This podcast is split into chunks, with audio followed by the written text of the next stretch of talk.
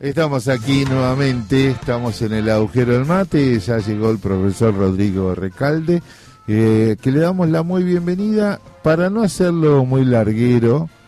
Este, ¿Cómo se siente ese ánimo futbolero, racinguista con la selección?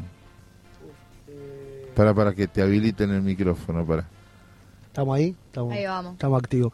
No, lleno de contradicciones, lleno de contradicciones, la verdad, porque uno espera estos momentos para para para promover un poco, ¿no? sí, y, y alegría, compartir, qué sé yo, y de repente te sentís como con Racing, ¿viste? Estás ahí, Estás ahí "No, loco, sufriendo por favor, hasta el último minuto. salgamos de esta, por favor, después de lo que nos pasó a nosotros con, con el último campeonato, por lo menos después lo agarramos a boca. y con el último partido. no pudimos desquitar. La, Eh. la, la verdad que River no, nos dejó nos dejó medio eh, embatidos con eso. La verdad que venimos venimos bien, o sea, con, con expectativa. Igual Sí. con, después lo que lo que pasó con Alemania, creo que. Claro.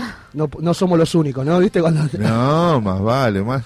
No, le quiero contar esto porque eh, en el ánimo, en el ánimo, eh, ya la, con- el- la contrariada o los contreras, les contreras, empezaron a arrancar y que pierde Argentina y que explote el país. Y en este fin de año mucho se habla de, de nuestra situación económica. no son ¿no? cosas que tienen que ir de la mano, pueden No. ir Por supuesto. Sí, Y va a ir separado, obviamente. Así como salimos campeones en 2001 con Racing Oh, no. y estábamos prendidos fuego. Ha- Había un momento donde la gente decía que cada vez que salía campeón Racing algo pasaba. Claro. Está bien, bueno. Escúcheme, le hago una pregunta ante tanta difusión. ¿Por qué hay tanta presión del establishment? Le, le mandé una nota para que... Sí. Yo sé que usted me dijeron, usted no hace futurología, no le gusta, pero ¿por qué hay tanta presión para que la Argentina devalúe? ¿No? ¿Más por el piso nos quieren? Bueno, lo que pasa es son e- esa parte de los de los intereses que están contrapuestos y, y de distintos sectores que van pujando. Ajá. Vamos a explicar un poco qué es la devaluación, ¿no? Sí. Digo, en realidad nosotros tenemos este, nuestra mercancía dineraria que es el peso y por ella nosotros intercambiamos distintas, eh, distintos productos, distintos bienes y servicios y que obviamente eso es para la circulación interna, pero para los mercados internacionales por lo general el país hegemón eh, establece un dólar, algo, una moneda de intercambio, en este caso en los países occidentales es el dólar. Claro. Sí. En muchas ocasiones ha intentado poner otro tipo de, de valores, sobre todo la parte de, de- de- de lo que era el bloque comunista, hacer intercambios precisamente con, con monedas este, de esa región, pero bueno, en el mundo capitalista es como el dólar el, el- el que, el que establece el intercambio entre los distintos países. Entonces el tipo de cambio en realidad lo que expresa es un precio, ¿no? Que te indica de alguna manera cuántos pesos necesitamos nosotros para adquirir un dólar. Claro. Eh, la presión viene por, por, por, por distintos factores. Una de ellas, o la primera que se podría ver, es que si subís el tipo de cambio, ¿qué pasa? Por cada dólar recibís más pesos. Sí. Entonces, aquellas empresas que tienen este, sus productos que son como commodity o que se venden en el extranjero, pero que los costos lo tienen en pesos, obviamente que les facilita este, y les reduce de alguna manera el costo en dólares. Claro. ¿no? Porque estás recibiendo por la misma cantidad de, de dólares más pesos. Y obviamente que ahí van a generar tensiones. Ellos Bien. de alguna manera lo necesitan Ajá. que eso sea así.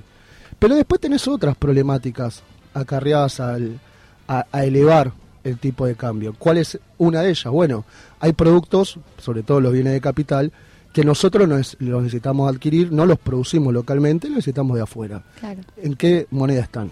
Dólar. En dólar. Entonces, para el mercado interno le cuesta más pesos conseguir la misma maquinaria. Y eso te hace un cuello de botella bastante complicado, en donde de alguna manera lo que vas a encontrar es que eh, indefectiblemente te cambia la matriz productiva, elevar el tipo de cambio, y puede tener su impacto en lo que es el proceso de precios locales, Claro. dígase inflación. Sí. Entonces, ¿cuáles son los intereses? Bueno, están claros cuáles son los intereses puestos, ¿no? Este, por un lado, aquellos sectores que pujan para que se le reduzcan los costos en, en- en- en- en pesos locales, en dólares en realidad, y por el otro lado, obviamente, una fuerte tensión para que eh, digamos, no se dé eh, la armonía que le corresponde a la economía. Correcto. Sin embargo, hay subsidios a las importaciones y demás, pero Sí. no abarca todo. No abarca todo. Ahí está el punto. Recordemos que tenemos 14 tipos de cambio Sí. y uno de los sectores más interesados por, por, por, por elevar este, la cotización es el, el mercado agroexportador. Sí. No nos olvidemos que eh, específicamente el gobierno, cuando asume masa, establece esto del dólar soja. Un dólar soja que lo pasaron a 163 pesos, un poco más elevado que el tipo de cambio oficial, y ahora están pensando entre 230 y 263 pesos. En definitiva, lo que te demuestra es la puja de los intereses para que eso, eh, para que ellos reciban más, más, más pesos por dólares, pero también, este, de alguna manera, también lo que, lo que termina marcando es que el tipo de cambio oficial está cada vez más retrasado en la economía y hay que hacer algún tipo de solución, pero no es precisamente la que ellos quieren. Correcto. Claro. Hay, que, hay que establecerle una solución, pero no, digamos, una, una economía con 14 tipos de cambio no puede subsistir, esto es algo lógico, Exacto. pero tampoco puede existir el libre tipo de cambio en los mercados, porque te si manejan no, todo. los mercados la verdad que no tienen corazón, te contestan con la billetera. Sí. Entonces, bueno, ahí está el rol del Estado para, para, para promover este, el buen desarrollo económico. ¿Le puedo hacer una pregunta de mi total brutalidad? Dígame. Ya tuvimos en este país una equiparación del peso con el dólar, pero que destruyó eh, toda una, una sociedad, un país, una, una producción. ¿Y por qué quieren volver a lo mismo, tratar de equipararlo? No, eh, y mismo se intentó en, en distintas eh, etapas de, las, eh, de la economía argentina hacerlo y siempre im- implosionó, ¿no? Digo, Claro. no nos olvidemos del plan austral, que el, el austral salía más caro que el dólar. Creo que era 1,70 este, dólares por cada austral. Me había Claro. olvidado, perdón. E- Es una locura. Y después establecieron el, el- el- en los 90 el 1 a 1 y demás. Lo que pasa es que cuando vos estableces solo un tipo de cambio, vos lo que tenés que ver es en base a qué productividad, de qué sector Claro. pones ese tipo de cambio. Porque el tipo de cambio para un sector no necesariamente es beneficioso para el otro. Coincido. Entonces, por lo general, eh, cuando vos tenés un país que está con cierta armonía, como venía diciendo, podés establecer un tipo de cambio y bueno, eh, se, se van dando los flujos de capitales necesarios para ver dónde te vas desarrollando.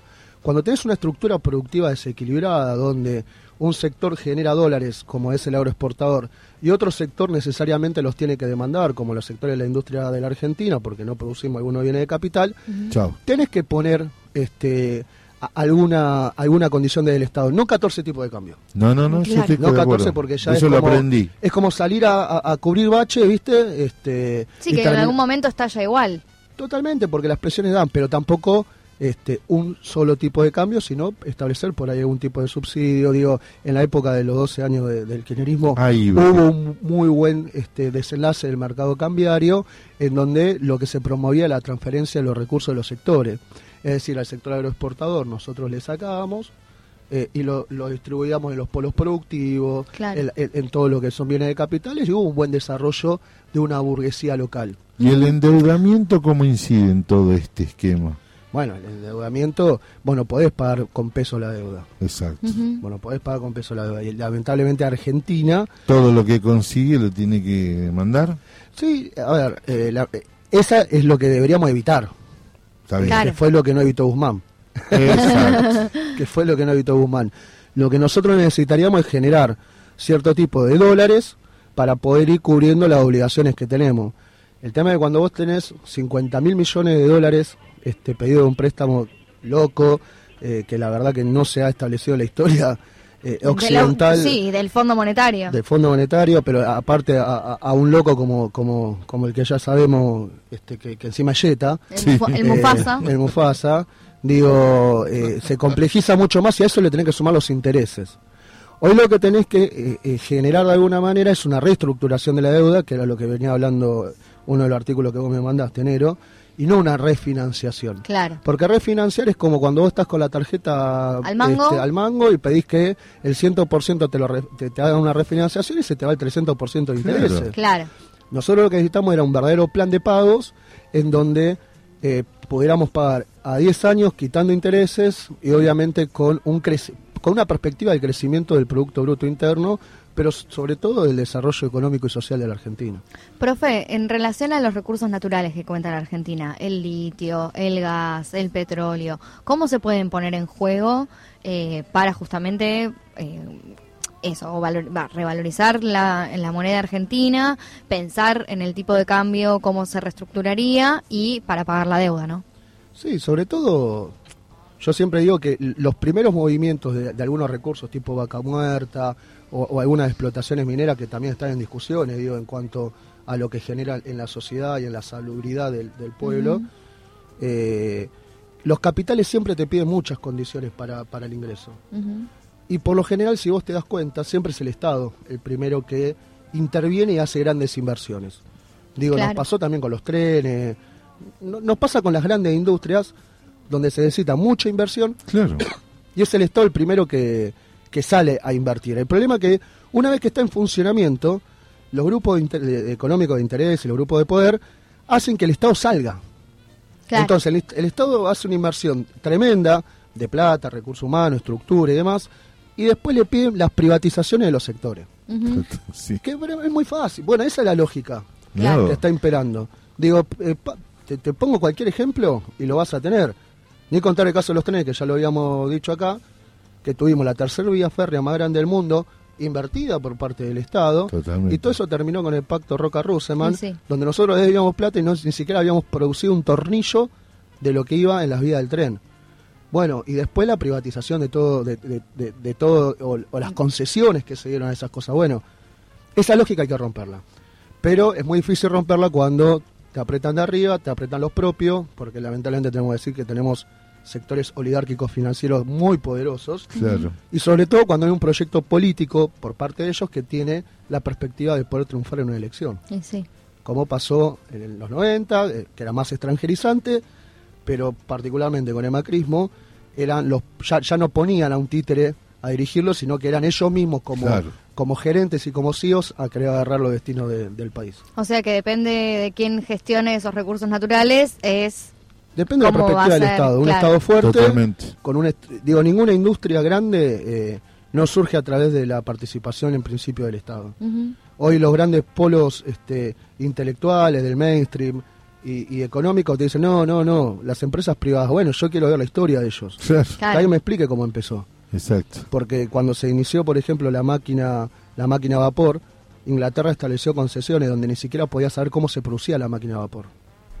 Entonces que no me vengan a decir que nosotros tenemos que ser libre encabista cuando ellos fueron totalmente. Sí, Totalmente. bueno, es que esa es la gran discusión en América Latina, ¿no? Que, claro, Europa, Estados Unidos son recontra eh, cerrados en la protección de su soberanía nacional, pero le exigen a los países de Sudamérica y de América Latina Que y- bajen. que bajen, Cuando ¿no? se quieren cerrar, se cierran. Exacto. Escúcheme una cosa. Voy a inver- le iba, eh, mientras iba pensando la pregunta, la reconvertí. Le hago una pregunta a usted. Eh, Guzmán, todos estos muñecos que nosotros hemos tenido ministros, ¿saben estas cosas que usted Sí, me está claro planteando? ¿Y por qué? Mm. ¿Viste? ¿Por qué no? Claro, no, yo ya sé lo que va a decir el profesor, no quiero que lo diga él. Pero digo, a la sociedad argentina tiene que entenderlo, no hay otra manera. De, de hecho, sabe más que uno de todas estas cosas porque eh, forman parte de ámbitos que, que uno desconoce. Claro. Este, el problema es qué intereses representan.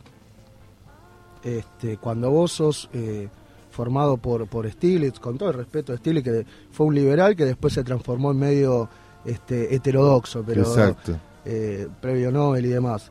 Cuando vos estás en esos círculos y ese es el pensamiento y vos te sentís parte, vos podés saber la otra, la otra mirada, pero no la podés compartir. Y es lo que le pasa a gente como, como a Guzmán. Totalmente. Este- ¿Usted sabe por qué le hago esta pregunta? Porque estamos en la Semana de la Soberanía Nacional. Un gobierno decidió frenar el avance de las potencias, porque eran potencias, y le puso, estoy hablando de una cadena nada más que pusieron para cortar el, Ah, el bueno. avance del río, pero era el concepto, ¿no? De Y nación. aparte contra las potencias que, que Claro. se enfrentaban. Este, digo, cuan- cuando, vos ves eh, el argumento que te tiran desde, desde los sectores liberales, de la generación del 80 o, o de los neoliberales, eh, a- terminan diciéndote que esos, esos tipos revolucionarios tuvieron congoja. ¿Te acordás que estaban acongojados? Sí. Por, Como si enfrentar tuviera- al rey. como si tuvieran miedo. Y la verdad que la historia argentina eh, Si algo que tiene rico la historia argentina es que siempre, eh, a través de conocer su identidad y su cultura, trató de, emanciparse y obviamente de ser soberana. Digo, la calle Defensa no se llama Defensa porque sí. Eh, la primera y la segunda invasión inglesa. Digo, tenemos eh, ejemplos vastos de, lo que es no sentir congoja y obviamente sentir una identidad patria. Bueno, estos tipos es como, uh, pero mira qué grande que es, ¿lo vamos a pelear? Bueno, eh, de David Goliat para adelante, creo que le podemos ganar a los grandes. Sí, claro. Grandes, grandes si lo miramos arrodillado. Y que Cristina fue muy clara en ese sentido también, ¿no? En el discurso de la semana pasada, donde llamó a militar por la Argentina. En ese sentido, es decir, bueno, viejo, tenemos que poner de nuevo eh, en el eje de la discusión la soberanía nacional, pensar un poco más allá de las diferencias que tenemos, porque si no, estamos al horno. Vos fijate que siempre que, que se va dando un desarrollo en donde cierre con los números y la gente adentro, siempre hay una tensión. Y sí. ¿No? En la, en, la época, en la época del, de los 12 años fue eh, la crisis de 2008 con el tema de la soja y los paros ojeros. En la época de Perón ni que hablar, ¿no? Ni hablar, todo el eh, tiempo. Acá nuevamente tensionando porque saben que nos tienen ahí. Eh, porque lamentablemente como gobierno no pudimos hacer una síntesis acabada de lo que veníamos buscando. Bueno, si no son por, por, por, por, la, por, por los billetes, son por las botas, pero siempre están ahí. Sí, sí, sí, A mí me gusta hablar con el profesor porque fue la consigna, la reitero. Lo, lo, lo llamamos porque allana tanto el camino.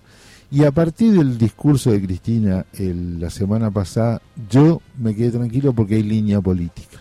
Eso después corresponde a nosotros unirnos, juntarnos, sumar, porque está por encima de todo la, grandeza de la patria, ¿no? Profesor, muchas gracias. ¿eh? Gracias a usted. Bueno, y lo más lindo que pasa en el proceso político argentina es cuando ella habla y nos dice más o menos para dónde tenemos que rumbear. Y eso es muy importante. Total.